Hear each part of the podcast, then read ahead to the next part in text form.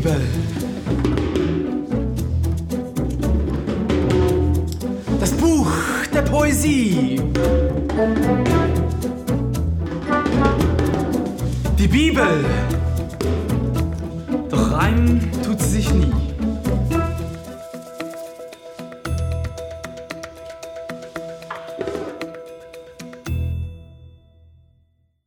Ich möchte jetzt zum Anfang unsere Locations begrüßen, meine Videomäßig begrüßen, Rapperswil, Wetzikon, Winterthur, Frauenfeld und Bruck, Food Zürich Locations. Applaus alle Locations. Schön sind ihr dabei. Aus dem Markt. Alle. Genau, wow. Das Thema heute heißt die biblische Geschichte. Ich möchte in, heute eintauchen in, in, wie tut man biblische Geschichte ganz konkret auslegen für das persönliche Bibellesen. Ich möchte davon eine Geschichte, und zwar der Kurt Geiler, ein Mann aus dem Krieg, hat, das ist der linke Mann, hat jeden Tag seine Bibel genommen und hat auf der Bibel ist er so eingeschlafen. So jeden Tag hat die Bibel gebraucht als ein Kopfküsse. Und diese Eigenschaft hat ihm eigentlich das Leben gerettet, weil eines Tages ist eine Bombe explodiert und alle seine Kollegen sind praktisch gestorben. Er wacht am Morgen auf, hat einen Schock gehabt, sieht, alle sind tot und überlegt sich, wieso lebe ich noch? Und wenn er seine Bibel führen vom, vom, vom Boden, sieht er folgendes Bild, dass in seine Bibel ein 4 cm ein Splitter von einer Bombe eintaucht ist und ihn bewahrt hat, dass der Splitter in seinen Kopf hineingeht. Und diese Bibel hat ihm eigentlich das Leben gerettet. Und ich finde die Geschichte mega cool, weil Bibel lesen kann dich wirklich von ganz, ganz vielen Sachen in deinem Leben bewahren und auch retten. Ich möchte ganz kurz erklären, wie sie die Bibel einteilt. Es gibt ganz verschiedene Arten. Es gibt Bibelgeschichten. Wir sagen, zwei Drittel der Bibel ist in, einer Geschichtsform geschrieben. Es gibt auch Poesie. Das Hohelied ist 50, äh, das Grau- und, und Shadow-Zeugs da. Ist das im Fall ein anderer Liga. Das heißt zum Beispiel im Hohelied, deine Brüste sind wie junge Zwillinge einer Gazelle. Wenn du mal das Hohelied fängst an lesen, liebe Frauen, kannst du nicht mehr stoppen. Es gibt auch prophetische Bücher und auch Briefe, die Paulus an ganz verschiedene Kirchen schreibt. Bibel, Geschichte der Bibel, hat eine ganz große Kraft in unserem Leben. Ab und zu in meinem Leben habe ich so Eifersuchtsgedanken. Nicht immer, aber ab und zu kommen die so ganz unbestellt eigentlich. Und zwar immer dann, wenn ich so andere Kirchen besuchen, die haben ein neues Gebäude, ein mega schönes Büro, super Kinderräume mit super Parkplätzen für alle Männer und Frauen. Und dann muss ich die Kirche einsegnen, einölen, einbetten, einzelebrieren und freuen. Und jetzt denke ich immer, ja, und Jesus, was ist denn mit dem ICF Zürich? Seit 19 Jahren sind wir auf der Zigeunerkirche. Wir gehen von Ort zu Ort, von Kino zu Kino, von Place to Place. Und immer, wenn so Gedanken kommen, gibt es seit 19 Jahren eine Geschichte, die mich begleitet von der Bibel. Und zwar die Geschichte, wo Jesus sagt zum Petrus, Petrus, du wirst für mich sterben. Petrus sagt Jesus, also, das ist keine gute Botschaft. Sterben ist noch nie positiv gewesen. Und wo Jesus das und Petrus sagt, du wirst für mich sterben, sieht der Petrus der Johannes, der Mannsgockel. Und wenn er wieder schaut, sieht er neben dem Johannes steht Jesus. Und in einem mega grosses Käferfest. Und dann stellt der Petrus eine ganz logische, rationelle, sachliche Frage. In Johannes 21, Vers 21 bis 22. Petrus fragt ihn nun, Herr, was wird denn aus Johannes? Jesus erwiderte, was geht es dich an? Folge du mir nach. Wo Jesus das sagt, riebt sich der Petrus die Augen und sieht Johannes, noch viel schlimmer, mit Essen mit dem Jesus. Die Geschichte ist für mich eine Botschaft. Leo, was geht dich an? Dass andere das bessere Büro haben, schönere Kirchengebäude, die besseren Parkplätze. Was geht dich das an, Leo? Folg du mir nach. Und du merkst, dass die Geschichte, die redet zu mir immer wieder ganz praktisch, dass ich nicht verbittert werde, das Gefühl, ich komme zu kurz in meinem Leben, sondern dass ich sehe, dass Gott geht mit mir eine Geschichte und meine Geschichte ist meine Geschichte und meine Geschichte ist nicht deine Geschichte. Wir können lernen voneinander, aber deine Geschichte ist deine Geschichte und meine Geschichte ist meine Geschichte.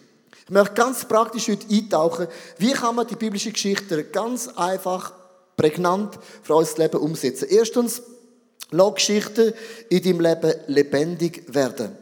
Und ich fange an mit dem Text vom verlorenen Sohn und vom älteren Sohn. Die kennen wir alle ein- und auswendig, die meisten. Eines Tages sagte der Jüngere zu ihm, Vater, ich will jetzt schon meinen Anteil am Erbe ausbezahlt haben. Fragst du nur UBS, CS oder Raiffeisenbank? Da teilte der Vater sein Vermögen unter ihnen auf. Wenn man die Geschichte liest, denkt man, das ist ja normal. Das ist vielleicht eine Steueroptimierungsidee gewesen. Oder viele, die ein Haus bauen, fragen, Vater, Vater, kann ich schon das Geld haben? Vielleicht auch ganz praktische Gedanken. Du kommst das Erbe über zum Haus bauen, vielleicht zum Auto kaufen, vielleicht für eine Flitterwoche, was auch immer du das überkommst. Aber wenn man im Bibellexikon den ersten Bibeltext lesen, ist das theatralisch krass. Darum du mal über Geschichten googlen, ein Bibellexikon lesen. Die Geschichte heißt folgendes. Der Sohn sagt, Vater, in der damaligen Gesellschaft, Vater, ich wünsche mir, du wärst tot. So es an. Vater, ich wünsche mir, du wirst tot. Wie geil ist denn das? Vater, ich wünsche mir, du siehst Radiesli von unten. Vater, ich wünsche mir, du würdest den Löffel abgeben.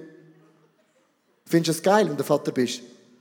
Das ist eigentlich, die Geschichte fängt an, total respektlos, total entwürdigend und der Vater teilt sein Vermögen auf. Das zeigt uns etwas aus über die Größe von dem Gott im Himmel.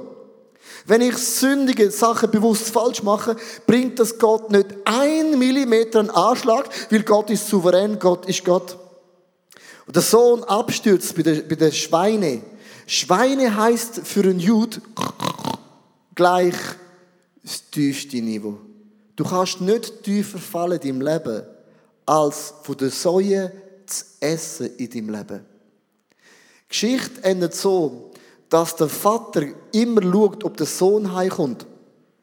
Der Vater springt am Sohn entgegen. Die Bibel sagt, der Vater lupft den Rock und springt seinem Sohn entgegen. Das heißt im Kontext vom Alten Testament, niemals wird ein Patriarch, ein Mann mit Würde und Rang, wird niemals in der Öffentlichkeit springen. Geschweige denn deine sexy Beizeigen machst nie. Never, ever, ever. Mit anderen Worten, der Vater hat sich bloßgestellt für seinen Sohn, der sagt, Vater, ich brauche das Erb gleich. Ich wünsche, dass du stirbst, den Löffel abgibst, das Gras von anschaust. Der Vater springt seinem Sohn entgegen. Plötzlich, durch ein Bibellexikon, durch das Googlen, wird so eine Geschichte, oder ich und auswendig kennst, plötzlich lebendig in deinem Leben. Wo Jesus am Kreuz hängt, ist genau das gleiche Bild. Die Leute sagen, Jesus, wenn du der Sohn von Gott bist, dann steig doch von dem Kreuz oben ab. Jesus hat sich entblößt, zur Lachnummer gemacht, für dich und mich. Und er hat gesagt, kein Preis ist mir zu gross, um uns zu zeigen, wie fest dass ich dich liebe. Allein das Kreuz hat so viele Botschaften von dem Gott im Himmel, was für einen Charakter der Gott im Himmel für uns hat. Vor etwa zwei Wochen hat mich ein Mensch, ein Mensch, so verrückt gemacht. Lack bin ich verrückt worden. Wenn ich verrückt werde, ich bin sehr ein emotioneller Mensch, ich bin dann wie ein Vulkan. Das klopft und dann und dann musst du einfach säckeln oder bist verbrennt. Und ich habe zu dieser Person gesagt, ich werde dir nie mehr vergeben. Ich werde dir nie mehr entgegenkommen. Du hast mich so ausgenutzt. Und dann kommt das Wort nie mehr. Es ist für immer vorbei. Kennst du das Wort? Für immer vorbei. Nie mehr. Und dann lese ich die Geschichte vom, vom verlorenen Sohn. Der Vater aufs Röckchen nimmt, entgegenspringt und denkt, und wer bin ich, der Leo von Walliselle? Dass ich einen Freund, der überreagiert hat, einfach sage, nie mehr. So eine biblische Geschichte hilft mir, als Kreuz von Jesus zu merken, wenn Jesus sich bloßstellt, wer bin ich, dass ich Menschen nicht vergeben kann. Merkst du es? Eine Geschichte redet plötzlich zu mir, es wird lebendig und ich tue mich vielleicht bloßstellen, aber die Gnade von Gott ist grösser als aller Verstand. Eine zweite Geschichte in meinem Leben, die ich mega krass finde, ist die Geschichte von Bartimäus. Er ist blind. Und wenn du googelst im Lexikon, also googelst im Lexikon vom Computer, zum Beispiel ist es krass, Blindheit, das mal im Alten Testament, ist gang und gäbe gewesen, weil, weil oft die Hygiene ist nicht optimal. Sie sind, viele sind erblindet. Und blind sein bedeutet gleich kein IV, kein AV, nichts, nada, zero, nichts. Das heißt, für den Bartimäus hat das bedeutet jeden Tag, ich brauche ein Wunder. Wo er gehört, dass Jesus kommt in die Stadt, ruft der Bartimäus, Jesus, Sohn Davids, heb Erbarmen mit mir. Und die Leute sagen, Psst, Bartimäus, wer bist du? Wenn Jesus sich würde kümmern, dann würde er bei dir vorbeikommen. Wie oft hast du Menschen um dich herum, zu dir sagen, dein Traum ist mega cool, aber du hast Qualität nicht, um den Traum zu erfüllen. Deine Ziele, wo du hast, sind mega groß gesetzt, größer als die Schweiz, so groß. Wo hast du Menschen, wo die Stadt größer machen, kleiner? Freunde machen dich größer. Finden machen dich kleiner. Und mir gefällt ein Bild von Bartimäus, und das ist mein Lieblingsbild. Ihm vertätscht fast seine Birne. Jesus, Sohn Davids, hab Erbarmen mir. Es ist mir gleich, was Menschen sagen, was sie denken. Psst, psst, psst, psst, psst, psst, psst. Jesus, hab Erbarmen mit mir. Wenn ich die Geschichte erzählt, dann Kinder gesagt, Papi, Papi, blättern. Das hat meinen Kindern Angst gemacht.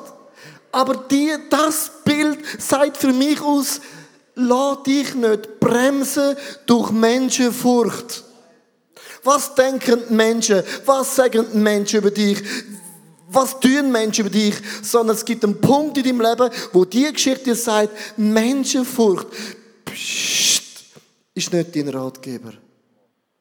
Wo hast du Menschenfurcht in deinem Leben? Und du merkst, wenn man sich in so eine Geschichte eintaucht und es explodiert in, kann dich motivieren, Sachen in deinem Leben auch zu unternehmen. Ich in den zweiten Gedanken rein. Und zwar, versetz dich in den Text rein.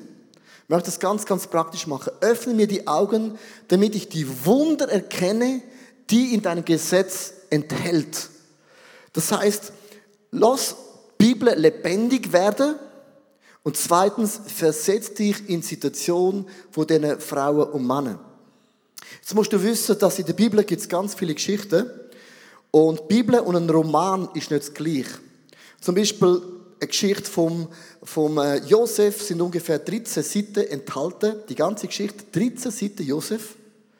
Und jemand hat einen Roman geschrieben, der Thomas Mann hat einen Roman geschrieben über den Josef, die Josef-Brüder. Vier Bücher, 1800 Seiten.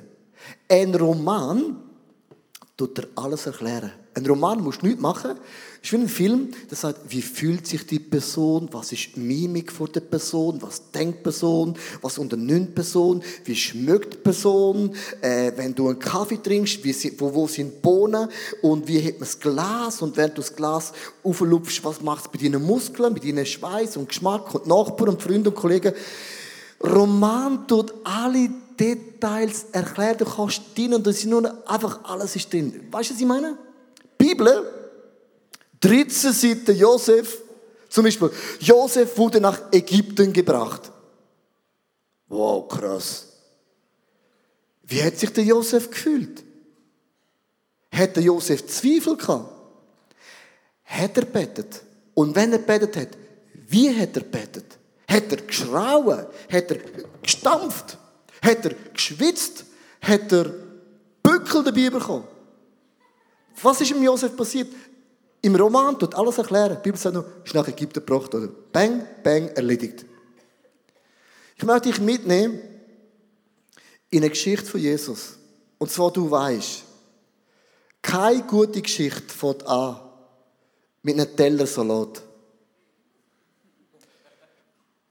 Keine Geschichte fängt an, weil jemand einen Salat isst.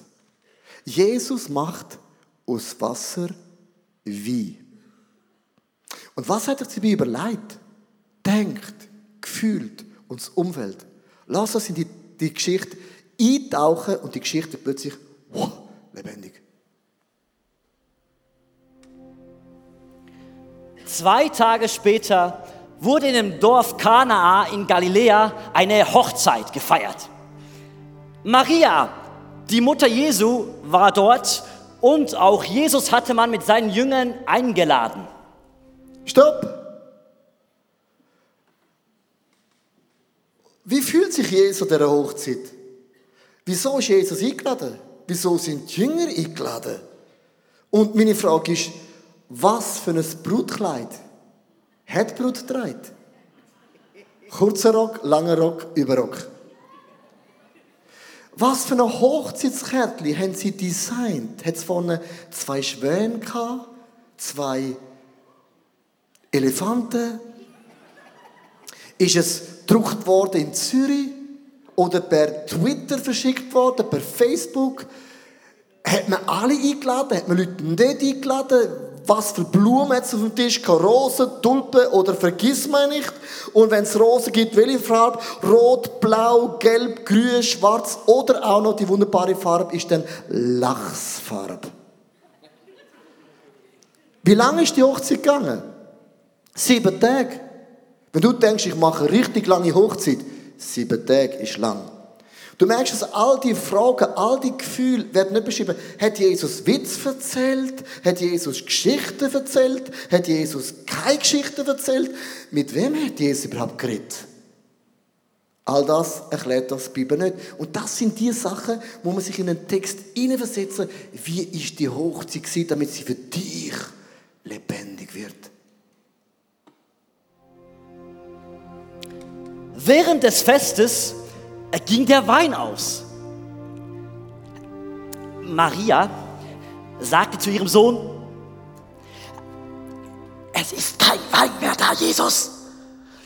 Doch Jesus antwortete seiner Mutter, schreib mir bitte nicht vor, was ich zu tun habe. Meine Zeit ist noch nicht gekommen, Mutti.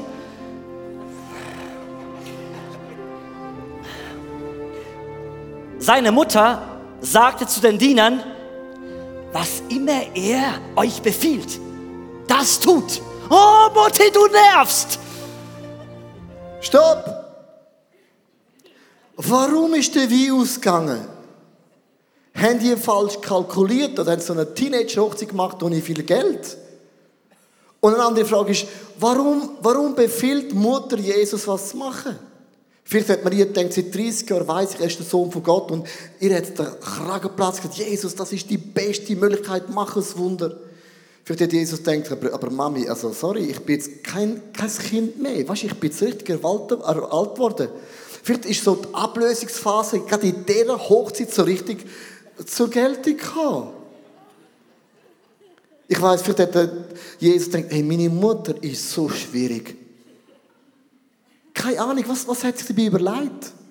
Was hat Jesus sich dabei überlegt? Und warum gibt es kein Wein mehr? Alles Sachen, die der Roman dir erklärt, die Bibel einfach, es gibt kein Wein mehr. Mega konkret. Warum?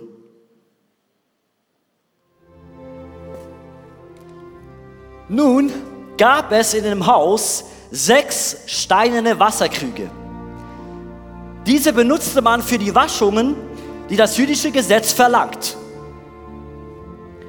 Jeder von diesen Krügen fasste 80 bis 120 Liter.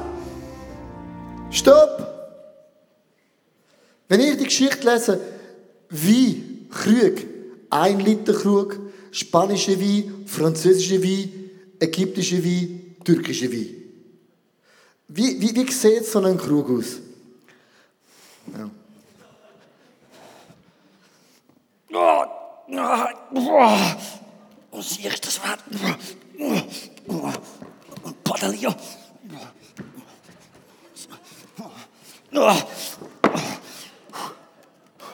Danke. 120 Liter Krug, sechs von denen haben sie gebracht und sechs von denen haben sie aufgefüllt und mein Bild war Krügel. Siehst du das Bild? Mega Bonsai-mäßig. 6 mal 120 Liter gibt fast 800 Liter Wein. 800 Liter Wein. Also, Agnes hat 100 Leute. muss aber echt Gas geben. Jetzt kommt meine Frage, die ich an logische Frage. Aber Jesus, was wäre es gewesen, wenn einer in der Gesellschaft ein Alkoholiker wäre? Dann würde man doch aufgrund von dem kein Wein machen. So wie wir im ICF.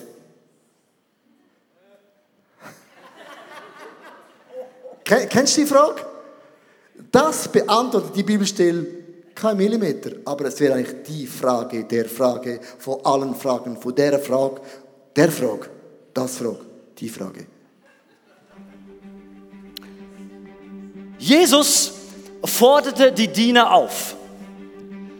Füllt diese Krüge mit Wasser. Sie füllten diese Gefäße bis zum Rand. Bis zum Rand. Dann ordnete er an. Nun bringt dem Mann, der für das Festmahl verantwortlich ist, eine Kostprobe davon. Dieser probierte den Wein, den man ihm brachte. Er, er wusste allerdings nicht, woher der Wein kam. Nur die Diener wussten Bescheid. Oh.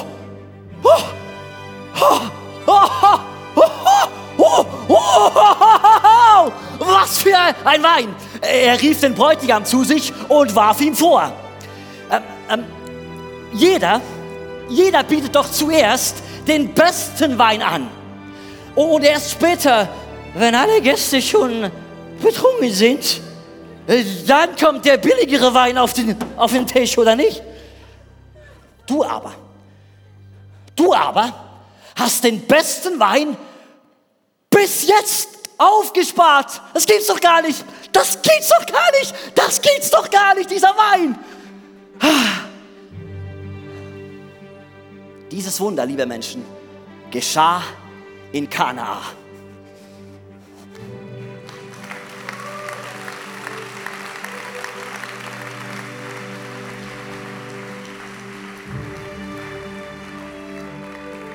Wow.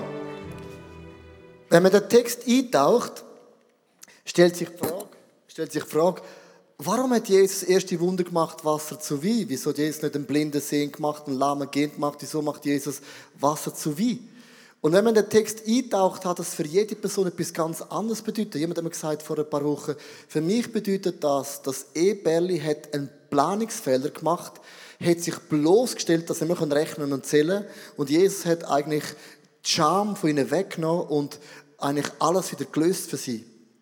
Jemand sagt, für mich bedeutet das ganz, ganz konkret, dass auch in den kleinen Details vom Leben, die unwichtig sind, Jesus genauso schaut in meinem Leben. Du merkst die Frage von dem Wunder, kann für jeden von uns und für jeden von uns etwas ganz, ganz anderes bedeuten. Ich möchte in drei Punkte noch reingehen, wie kann man einen Text auslegen. Es gibt so drei Gefahren. Wie kann man in den Text eintauchen, ohne in der Geschichte effektiv auch unterzugehen? Das ist eine gute Frage. Ich möchte auf drei Gedanken eingehen. Erstens, es gibt eine Vergeistlichungsfalle, dass man alles im Text tut vergeistlichen. Zum Beispiel sagt, man sagt, sechs Krüge, die, die so Zahlen lieben, sechs Krüge hat eine theologische Bedeutung, weil es sind nicht sieben gewesen, sondern sechs Krüge. Ich möchte ganz kurz in etwas crazy hineingehen. Und zwar, wo der Petrus muss fischen. Er fängt keinen Fisch. Jesus sagt, wirf das Netz auf die andere Seite. Er fischt an dem 153 Fisch. Ich möchte das ganz kurz aufschreiben. Auf dem iPad 153 Fisch. Frauen und Männer, die alles vergeistlich sagen, in der Zahl 153 gibt es eine ganz eine krasse Bedeutung. Ich möchte es ganz kurz zeichnen. Das heißt, 3 mal 3 plus 10 plus, nein, das ist ein Mal. Falsch gemacht. Mal da 7 gibt 153. Kommt ihr raus? Das ist tief theologisch. Jede Zahl hat eine Bedeutung. Ich möchte es uns erklären. Drei heißt in der Bibel ganz sicher. Wenn etwas zweimal vorkommt, heißt ganz sicher, sicher, sicher. Wenn du in ein Gericht gehst, müssen zwei Zeugen aussagen. Zweimal drei heißt ganz sicher 100 pro. Zahl 10 bedeutet 10 Wunder. Die 10 Plagen in Ägypten, die 10 aussätzige Menschen werden gesund. 10 steht für 10 Wunder. 7 steht, gemäß dem Wort von Gott wird das passieren. Das heißt übersetzt, Petrus, 3 mal 3, ganz sicher, Ehrenwort, 10, du wirst Wunder leben, 7 gemäß am Wort von Gott. Das heißt, das heißt, wenn jemand zu dir kommt und sagt, du hast ein Problem, sagst du nur 153. Du merkst, du kannst mit Wörtern anfangen spielen, mit Zahlen anfangen spielen. Andere sagen, nein, nein, 153 Fisch ist ein Symbol für alle Nationen, die es gibt auf dieser Erde. Andere sagen, nein, nein, 153 bedeutet, das sind alle Fischarten, alle Fischarten, die es gibt. Das heißt, Jesus ist für jeden Fisch, für jede Menschart gestorben. Du kannst so vieles in die Zahlen hineinlegen und es ist mega interessant und Zahl da und Mal und Plus und Klammer Tag und Tag. Und es kann oft die Gefahr geraten, dass man den Punkt von einer Geschichte verpasst. Ich sage nicht, dass Zahlen sind unwichtig, aber manchmal verpasst Schluss von Rechnen den Punkt von Jesus. Zweitens, es gibt auch ein Nachahmungsfall, wo man das Gefühl hat, Nachahmungsfall, wenn das Jesus so erlebt hat, dann erlebe ich das auch so. Zum Beispiel Jesus läuft auf dem Wasser, vom äh, See Genezareth, läuft auf dem Wasser. Ich bin jetzt dort gewesen, das ist so dreckig, du kannst schon laufen. Das war ein Witz. Äh, er läuft auf dem Wasser und dann denkst du plötzlich, wenn ich Glauben habe, wenn ich auch so bete und ich habe den Glauben, dann kann ich auch auf dem Wasser laufen. Meine Leute aus der Kirche, aus der Jugendarbeit natürlich, haben betet und gefastet, eineinhalb Tage, sind auf den See gegangen, gesagt, wir werden vom Wasser laufen, Jesus, der erste Fuß hinein, pfum, untergegangen. Das heißt, nicht jede Geschichte in der Bibel ist auch deine Geschichte. Es gibt Geschichten, das sind nicht deine Geschichten, zum Beispiel die Geschichte vom Hiob. Du sagst, der Hiob hat alles verloren, ist krank geworden und am Schluss kommt das Doppelte über von Gott und sagst, der Hiob, seine Geschichte ist auch meine Geschichte und ich werde das nur so erleben. Dann gibt es aber das Boden dazu, dass die Jünger von Jesus sind auch alle gestorben und haben das Doppelte nicht bekommen auf Lebzeit. Es gibt immer auch Gegengeschichten der Bibel. Sondern jede Geschichte der Bibel hat eine Aussage, ist oft neutral, sachlich, Gott tut es nicht bewerten. Geschichten können zu dir reden, aber nicht jede Geschichte der Bibel muss auch deine Geschichte werden. Und der letzte Gedanke ist, Selbstverliebtheitsfalle. Und den, lebe ich, den, den, den Gedanken liebe ich. Und zwar, es gibt eine Gefahr, dass man immer schaut, wo bin ich in dieser Geschichte zu finden. Also, wo bin ich jetzt in dieser Weinvermehrungsdings, wo bin ich, der Leo, in der, von Walliselle, in dieser Geschichte? In der Bibel geht es nicht darum, dass du dich findest. In der Bibel geht es darum, dass du Gott findest. Der Charakter von dem Gott im Himmel, wo Wunder in unserem Leben kann bewirken. Ich möchte die Message schließen mit bewussten Gedanken. Zwei Titel der Bibel sind so geschichtliche Geschichten. Sachlich geschrieben für dich und mich. Es fängt an von reden, wenn ich die Geschichte lebendig machen. Googlen, Lexikon, überlegen, was heißt das Wort? Was ist der Kontext? Was will Gott mit dem sagen? Was ist der Punkt? Ich setze mich drin in die Geschichte von dem Wunder vom Wein. Und plötzlich fängt die Geschichte für dich an zu reden. Die Geschichte der Vermehrung vom Wein. Gibt es theologische Erklärungen? Aber für mich bedeutet das, wenn der Wein ausgeht, ist das nicht lebensbedrohend. Ist auch nicht so much entscheidend wirklich. Für mich sagt die Geschichte, wenn Jesus das kleine Detail schon ernst nimmt, an einer Hochzeit, wo man auch Wasser trinken oder Grüntee oder Ingwertee oder Lindenblütentee. Wenn Jesus Wunder macht, dann sind noch meine kleinen Details im Leben für den Gott im Himmel genauso wichtig. Er macht nicht ein kleines Wunder, sondern ein großes Wunder. Ich möchte heute schließen mit einer Frage. Was für ein Wunder brauchst du? Wo wünschst du dir heute, dass Gott eingreift und dein Leben um 180 Grad verändert? Ich möchte heute das Gebet beten. Und im Gebet möchte ich eine Pause machen und ich möchte die Möglichkeit geben, dass du mit deinem Wort formulierst, wo du das Wunder heute von Gott brauchst. Lieber Jesus, ich danke dir für dieses Wort. Ich danke dir, dass du der Hochzeit an diesen Krügen nicht vorbeigegangen bist. Du hast das kleine Detail aufgenommen, vor allen Augen bewiesen, dass du Wunder kannst bewirken. Jesus, du siehst meinen Bereich, wo brach liegt, wo nicht lebendig ist, wo eine Not im Leben ist. Jesus, ich bitte dich heute, gang nicht an mir vorbei. Du musst nur ein Wort sprechen und das Wunder geschieht. Ich möchte jetzt bitte, sag Jesus ganz konkret mit deinen Worten, wo und was für ein Wunder du brauchst.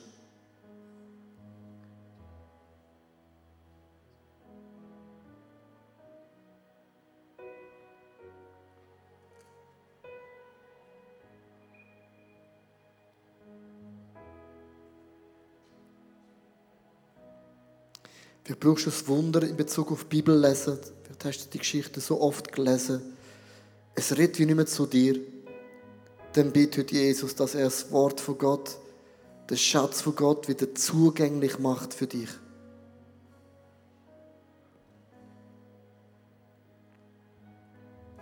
Ich habe so ein Wort, das ich höre. Geduld habt ihr nötig. Vielleicht hast du den Geduldsfaden in deinem Leben wie zerrissen. Geduld habt ihr nötig. Wenn Gott das sagt, dann tut er uns nicht ermahnen mit seinem Finger, sondern er gibt uns auch die nötige Kraft, eine Situation auch zu bestehen.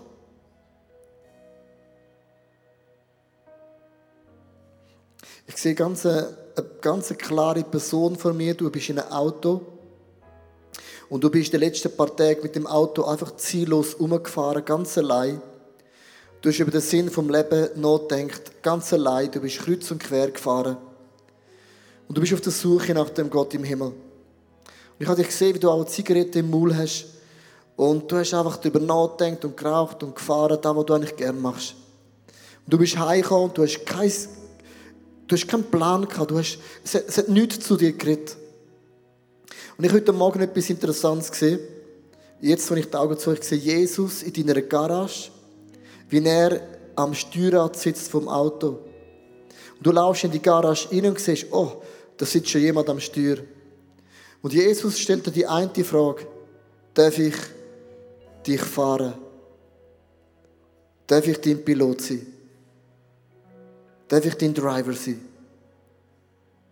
Und ich sehe dich auf der anderen Seite sitzen und Jesus sagt dir, schalte Radio an. Lass, was du gern lassest. Und während du das Radio anschaltest, fährt Jesus los. Und er fährt durch Straßen durch, wo du noch nie gewesen bist. Und du merkst plötzlich, wow, der Jesus hat Routen bereit, wo ich noch nie bin. Und ich fahre am Abend heim, die Sonne geht unter. Und es war dein Moment, wo du gemerkt hast, dass Jesus dich an Orte gebracht hat, wo dein ganzer Gedanke, dein Verstand, dein Bild bei weitem übertroffen hat. Und es ist der Tag, wo du und Jesus Freunde geworden sind. Ich möchte das Bild für mindestens eine Person als eine Ermutigung auf den Weg mitgeben. Du wirst mit Jesus zusammen der beste Freund werden. Ich möchte dich segnen im Namen von dem Vater im Himmel. Ich segne dich der Kraft von dem Sohn von Jesus. Und ich bete, dass der Heilige Geist die Wunder bewirkt in uns, um was wir betet haben, wo wir dich darum bitten, Jesus, dass du uns berührst, dass du uns veränderst, dass du uns heilst. Denn du, Jesus, machst das Wort von Gott und den Glauben von Gott lebendig in uns.